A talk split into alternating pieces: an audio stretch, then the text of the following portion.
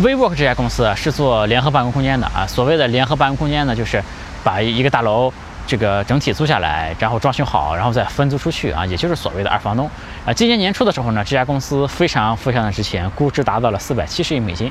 本来呢是准备近期就上市的，但是在短短几周的时间内就出现了非常大的反转。现在呢。这家公司的这个上市申请啊也撤销了，呃，CEO 和联合创始人呢也出局了，啊，卷铺盖走人了，而且呢，两千人的裁员计划也出来了，嗯，还拖累了一个非常有名的投资人，就是孙正义啊。孙正义作为世界级非常传奇的投资人，往 vivo 这家公司投入了超过一百亿美金啊。为什么短短几周内这个变化会这么大？从四百七十亿美金的估值，到现在，甚至国外一些媒体。都开始说 vivo 离破产都不远了，对吧？这个是究竟是怎么回事？另外呢，其实中国也有很多 vivo 的模仿者。这个共享空间是不是一个好生意啊？它背后的商业逻辑是怎么回事？那今天呢，就和大家聊一下 vivo 和这个共享办公空间。嗯，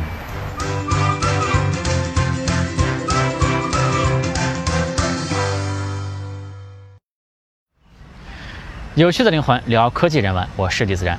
今天和大家聊聊 WeWork 和共享办公空间这个故事哈。嗯，WeWork 的两个创始人呢，其实在创立 WeWork 之前就做过共享空间这个生意。他们呢，零八年创建一家公司叫做国人 Desk。这家公司呢，其实是主打环保的这个概念啊，这个环保办公啊。然后呢，这家公司做到一零年的时候，两个创始人就把公司卖了。卖了这家公司之后呢，他们又拿到了一千五百万美金的投资啊。这个一千五百万投资呢。嗯，其实不是来自于传统 VC 的，而是来自于一个房地产、地产开发商的啊。然后拿到了这一千五百万美金，就开始干 WeWork 这个事儿了。然后后面呢，就是我们。这个李自然说介绍过的，对吧？和以前的故事差不多，非常熟悉的套路，就是疯狂的融资，快速的扩张，对吧？然后后面的发展速度非常非常的快。这家公司啊，二零一四年的时候呢，WeWork 我记得是在八个城市，有二十三个 location 啊。这个 location 怎么翻译？就是店吧，就是这个营业地点，对吧？有二十三个营业地点。然后呢，发展到现在呢，已经昨天我看一下它的官网啊，已经在这个一百二十三个城市，有八百四十七个。营业据点了，对吧？而且在中国呢，也发展很快。中国现在十几个城市都可以看到这个 WeWork 的身影啊。这个速度之快呢，嗯，我们可以和这个行业的另外一个巨头比一下。这个行业里以前有个巨头叫叫做 Regus，就是雷格斯啊。这个现在当然雷格斯应该是叫做 IWG 了啊。这个雷格斯呢是一九八九年成立的，它这个这家公司也是挺跌宕起伏的，中间起起落落好几次，也是做了三十年了。WeWork 呢做了不到十年啊，现在 WeWork 的这个营业面积已经和这个雷克斯差不多了，而且呢，过去这一年的时间，WeWork 的营业面积就翻了好几倍，对吧？所以说这个 WeWork 的发展速度是非常非常的惊人的。嗯，WeWork 在发展过程中呢，当然是拿了很多很多的钱，这里面呢投资最多的其实就是软银了，对吧？软银呢可以说是这个世界上最大的 VC 啊，这个孙正义啊也是传奇投资人。这个最有名的案例就是投资了雅虎，投资了阿里巴巴，对吧？投资了马云，对吧？这个孙正义呢，现在这个野心啊上来了啊，就估计呢是想把世界上最好的科技公司都给他一网打尽啊，都给他一锅端了。于是呢，这个二零一七年的时候呢，孙正义募了一个叫做 Vision Fund，这个中文可能叫做愿景基金啊，中文叫做愿景基金啊，这也是全世界最大的。私募股权的基金啊，这个基金的规模达到了九百七十亿美金啊，搞了这么多钱，嗯，这个我没计算过，但是有人说呢，它已经超过了世界上所有其他 VC 的这个募资总额啊，嗯，孙正义这个人呢，非常的看好共享经济啊，这个重仓了很多共享经济的的公司，包括 WeWork 啊，WeWork 这个软银往 WeWork 今年就投资了二十亿美金，而且之前呢也投过很多，嗯，现在总投资额已经超过。一百亿美金了，是吧？这个随着现在 WeWork 的上市失败呢，这个 WeWork 的估值啊，我感觉要起码被腰斩这一次啊。所以说软银啊，估计也会受到一些影响。软银呢，现在在募第二期的这个 Venture Fund 啊，又想再募一千亿美金啊，非常的疯狂。嗯，这个事儿呢，也不知道软银会受到怎样的影响了。嗯，这 WeWork 这个 WeWork 的创始人，他这个 CEO 啊，叫做 Adam 呃 Newman 啊，这个也非常的浪，这个人啊，他。现在迫于压力辞职了啊！但是这这个他其实非常的浪，在这个奢侈品上呢花了很多钱，在办公室呢这个有酒瘾啊，经常也喝着他这个龙舌兰酒啊，这个放着狂躁的音乐啊，抽大麻，买豪宅，还因为自己喜欢冲浪嘛，还花了好几千万美金投了一个冲浪公司啊，估计就因为自己喜欢，是自己的业余爱好，对吧？这个确实太浪啊！这个这些行为呢，其实在公司牛逼的时候呢。也说得过去，就是呃怎么说呢，就能掩盖住这些吧，对吧？大家不会说啥，但是呢，公司出事儿呢，就要有人拿这些事儿说到手说到了，对吧？这个 CEO 这些行为肯定就觉得是挥霍无度，以及就是没把这个主要精力用在管理公司上嘛。这个 CEO 呢，就给人感觉不是特别靠谱，对吧？所以说很多人也让他下台嘛，他也辞职了嘛。而且这个 CEO 以前曾经以非常非常低的利息，据说不到百分之一的利息从公司贷款，嗯，贷款干嘛呢？就是呃去买楼，买了楼呢再返回反过头来租给公司啊，因为 WeWork 不是把要租楼，然后装修改造成共享办公空间嘛，这个这一套操作也是。挺厉害的啊！先从公司无息贷款，对吧？利利息很低，去买楼，再反过头来这个租给公司，哎，这个赚钱，对吧？然后呢，他自己呢有一个叫做 V 的一个商标啊，然后也是以五百九十万美金的价格把自己的商标卖给这个自己的公司，对吧？然后所以说现在这个 WeWork 其实它的全名是这个公司名是 The V Company 哈，这个就做起了自己这个。这个对公司的这个生意，对吧？然后还用公司的名义给自己买了六千万美金的这个一个一架私人飞机啊！这公司还没挣钱呢，对吧？你就花这么多钱搞这些东西，好像公司这个盈利状况特别好一样，对吧？如果盈利公司特别赚钱，我觉得还行，对吧？他公司还没赚钱呢。然后孙正义呢曾经说，WeWork 很可能是下一个阿里巴巴。这个意思就是这个 Adam 就是马云嘛，对吧？这个两个人合作愉快的时候呢，就是商业互吹一波啊。但是呢，这个就是事情就是这样啊，这个合作愉快笑嘻嘻，上不了市马买批，对吧？这个最后的结果就是和孙正义两个人两人联动一死一送，对吧？这个所以说现在这两边都就是 WeWork 公司啊和软银其实都挺被动的现在。我们说一下这个 WeWork 的商业模式啊，主要是它为啥估值这么高，对吧？为什么能达到四百七十亿美金？这对这么一个做空间，其实是一个房地产生意啊，比较传统的这个这个生意，为什么能拿到这么高的估值？嗯，因为我们前面说雷格斯哈，雷格斯其实它的生意啊比 WeWork 要扎实很多，嗯，而且从规模上来讲呢，并不比 WeWork 小。但是这个雷格斯，也就是现在这个 IWG 吧，改名之后啊，这个它的估值，呃，才三十六亿美金啊，这个和 WeWork 比呢，估值差出了十倍。为什么会出现这种局面啊？这第一呢，我觉得这个 WeWork 它是特别善于包装的啊，这个，嗯，CEO 很高也很帅，对吧？他把自己也很善于这个包装嘛。他首先他把自己呢包装成了一家这个共享经济公司，包装成共享公，因为今年年初的时候呢，呃，Uber 这家公司是值七百二十亿美金的。是吧？那个 Airbnb 呢，值二百九十三亿，是吧？好，是接近三百亿，应该是这个价格。然后这个国内的就是滴滴啊，也是五百多亿啊。这个共享经济头部这些企业估值其实都是非常非常的高的。然后呢，如果是和他们比呢，好像这个 WeWork 的四百七十亿的这个估值呢，就显得不算特别的出挑，对吧？因为这些企业这估值高嘛，所以说。WeWork 不把自己定义成是一家地产公司，对吧？如果你说你是一一二房东，这估值怎么都上不去。那我说我是一共享经济公司，哎，这个估值就往上抬了。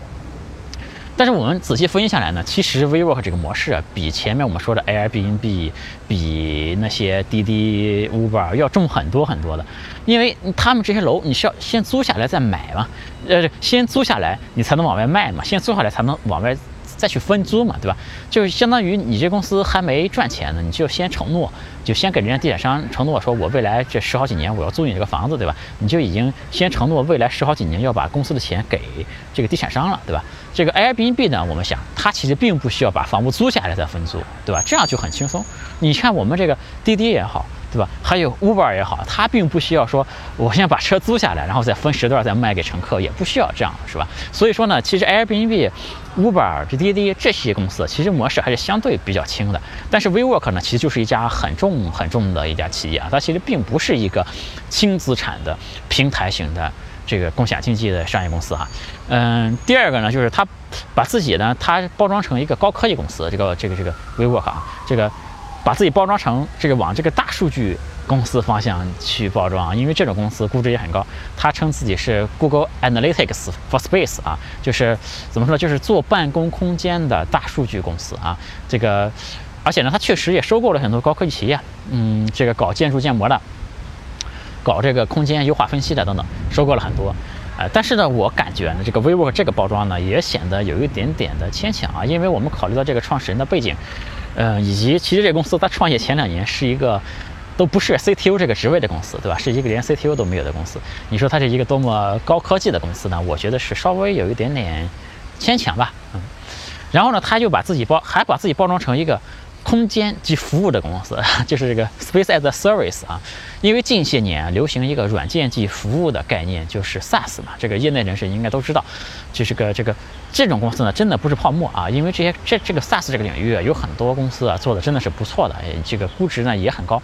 比如说这个 Adobe 这家公司，对吧？它就是一个软件及服务的这个 SaaS 的这个公司啊。还有呢，这个 Zoom，对吧？还有呃还有 Slack 这些公司，这个估值都很高啊。然后有些上市之后，这个当时。呃，股价也很高，这个 WeWork 呢看到啊就很眼红，于是呢，这个他们想想怎么办呢？就干脆我发明一个概念，叫做 Space as a Service，就是简称也是 SaaS，对吧？就和这个软件的一个 SaaS 这个概念就靠在一起去了，对吧？这个他说呢，我不是一个做 Space 的，就我不是一个做这个空间的啊，我是一个做服务的。后面呢就推出了一系列的这个服务，包括什么 Rest by Me，包括 WeGrow，包括 WeLabs 等等吧，推出了一系列的这种服务，对吧？他就说自己是一个搞服务的。这些包装的方式，层层包装，对吧？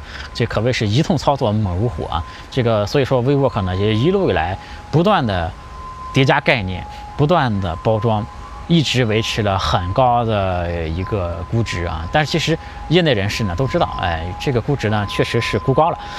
因为那些所谓的高科技的服务呢，并没做出来啊。如果做出来呢，这估值也就坐实了。但是呢，他没做出来。哎，如果做不起来呢，你就是一个二房东嘛。这二房东这个事儿就没有什么好，这个好让人兴奋的了，对吧？没有什么听起来没那么性感了，对吧？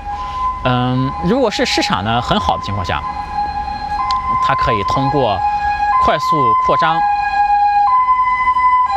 来掩盖本质嘛。但是这个就如果市场很好。他就会给你时间啊，让你把这个吹过的牛逼做实了它。但如果整个市场比较冷呢，那这个故事就很容易崩盘了啊。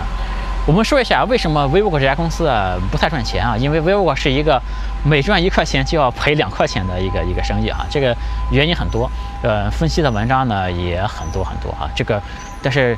原因太多呢，就它总是有最本质的原因嘛。就我们就说我观察了两个最最最本质的的原因哈。第一个呢，它这个生意呢，无论如何说起来，这个根基啊，还是一个二房东的生意。这个二房东他这个事儿呢，他就是一个慢生意啊，它不是一个暴利的行业，因为它本质，你想想，它这个房产是租来的嘛。你比方说我。对吧？租一栋楼，我承我承诺日后十年我给你租金，对吧？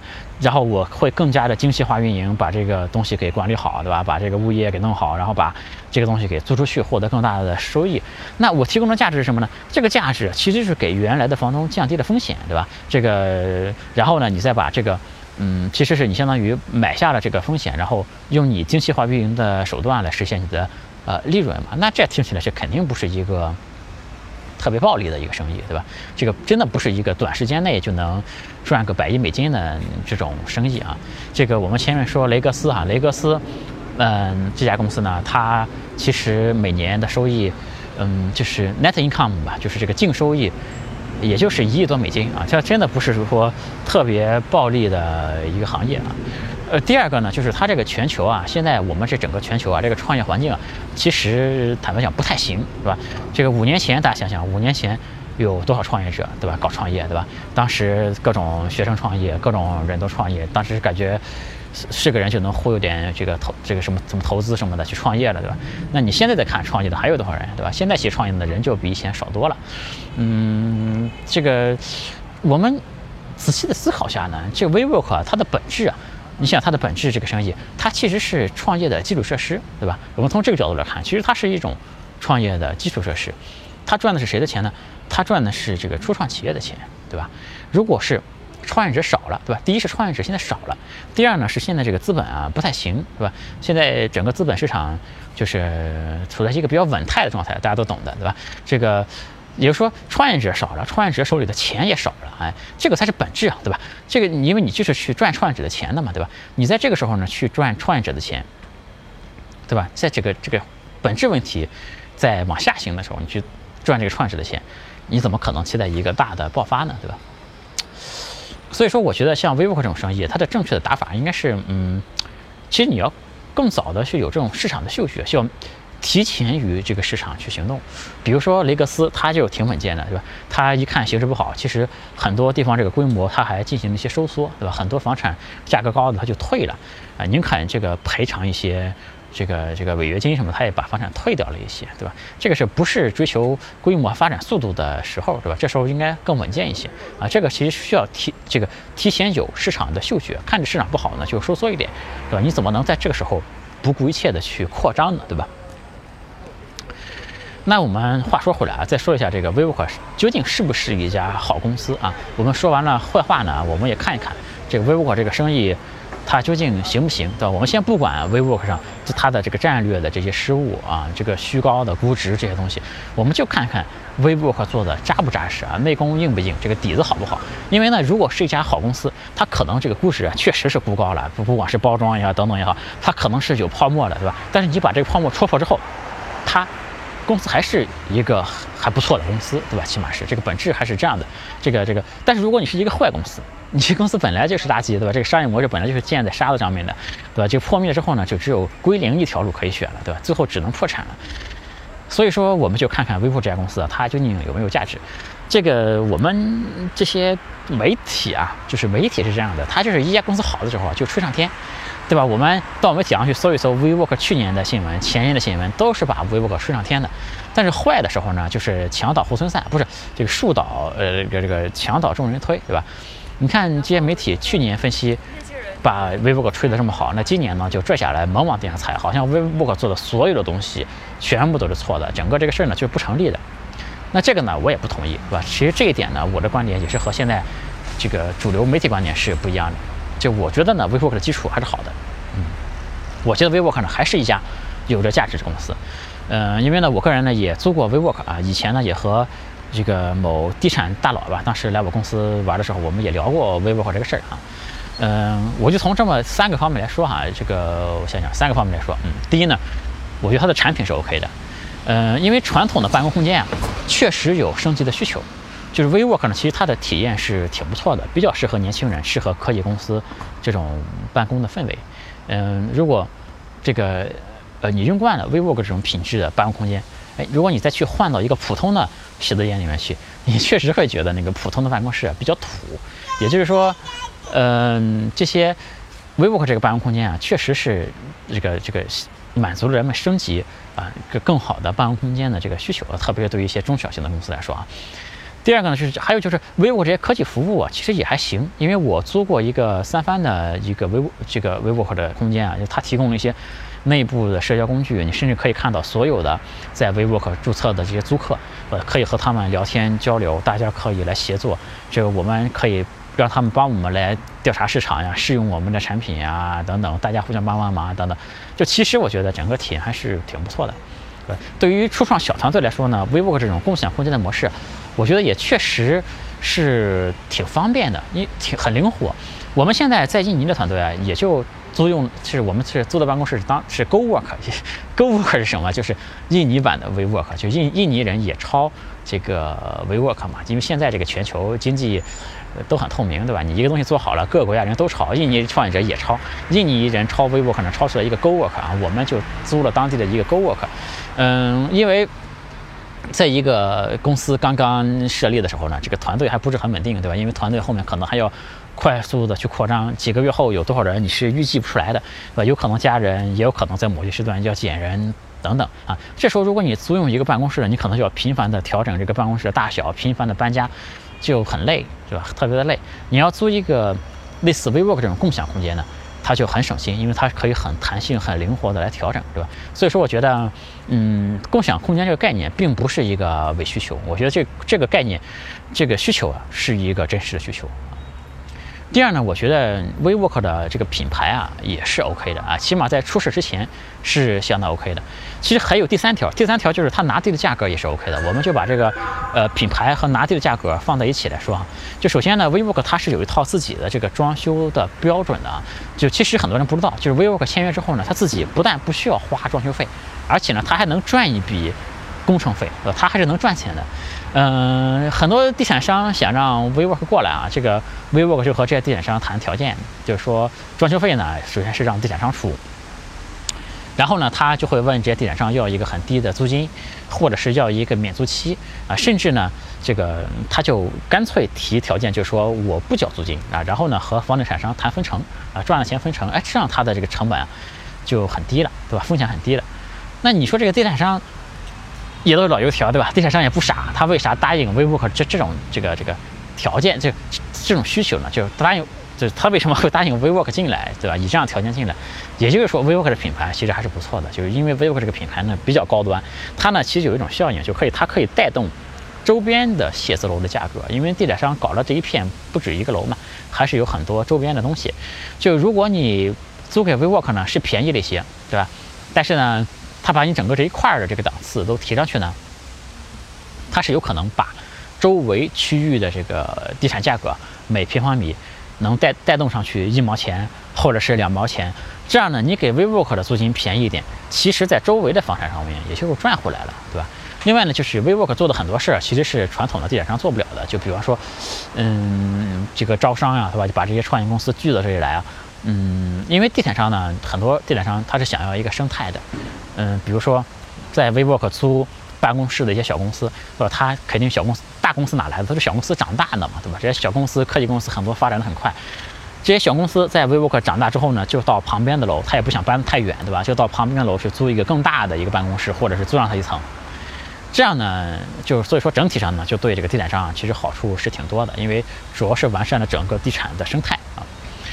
然后我们去看这个二房东这个生意，这个生意最关键的点在哪里呢？就是你要拿地拿房拿的价格足够低才行。因为这个拿房的价格低啊，特别特别的关键，因为它不但决定了你这个二房东生意的这个收益高低啊，还决定了最主要的决定了你抗风险能力怎么样。哎，这个如果你拿房间的价格拿地的价格比别人低，那么呢，别人赔钱的时候。是吧？你可能还是赚钱的，或者你可能还是打平的，这样呢，别人都死了，你还能坚持，对吧？然后就比如还有一个就是，当这个经济如果出现下行的情况，这个空置率变高的时候，对吧？别的这个这个同行可能坚持不下去了，这样呢，你你拿因为拿了地的价格足够低，所以你空置率上去一点呢，可能还可以做，对吧？嗯，这点呢，其实 WeWork 做的是不错的，因为 WeWork 拿地的价格各种其实都是挺 OK 的。那后来啊，这个 WeWork 拿地拿的太快了，就是它进入快速扩张期之后啊，我不知道它的成本有没有飙升什么的啊。但是它 WeWork 前面其实它拿地拿的价格其实是挺不错的，而且地产商呢也是愿意和它合作的。所以说，如果让我总结下来呢，我就觉得它这个其实产品是 OK 的。品牌呢也是 OK 的，这个拿地的价格呢也还是 OK 的，就所以说我觉得这家公司其实底子还行啊，并不是一个嗯完全不就是说不靠谱的公司或者底子很差的那种公司。它错呢就是错在扩张的太猛，这个而且呢误判了形势。我觉得它如果在一个牛市上市的话呢，其实就是牛市嘛，大家钱比较多。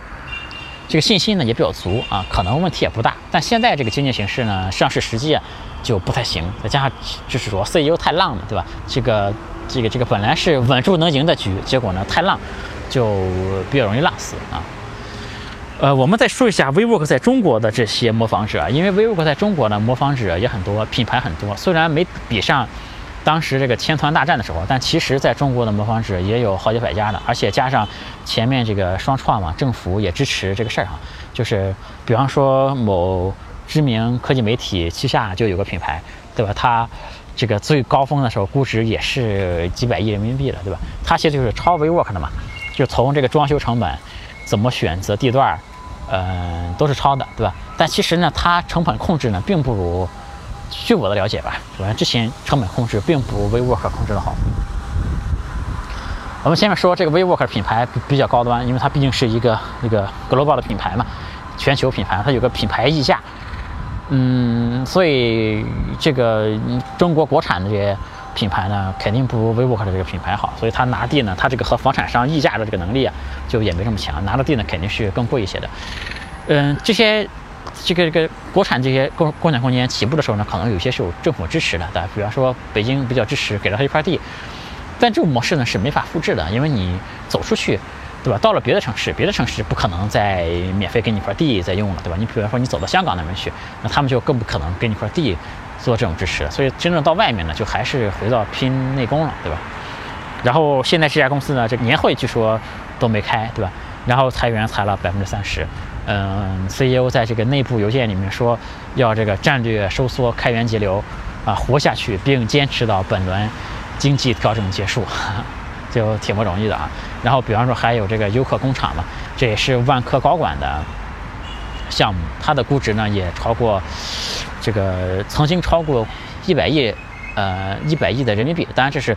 对外 PR 的一个数值啊，这真实的情况可能会比这个低一些啊，但是这个就不多说了吧。就说中国这些品牌啊，其实我觉得他们的这个底子还都不如 WeWork 啊。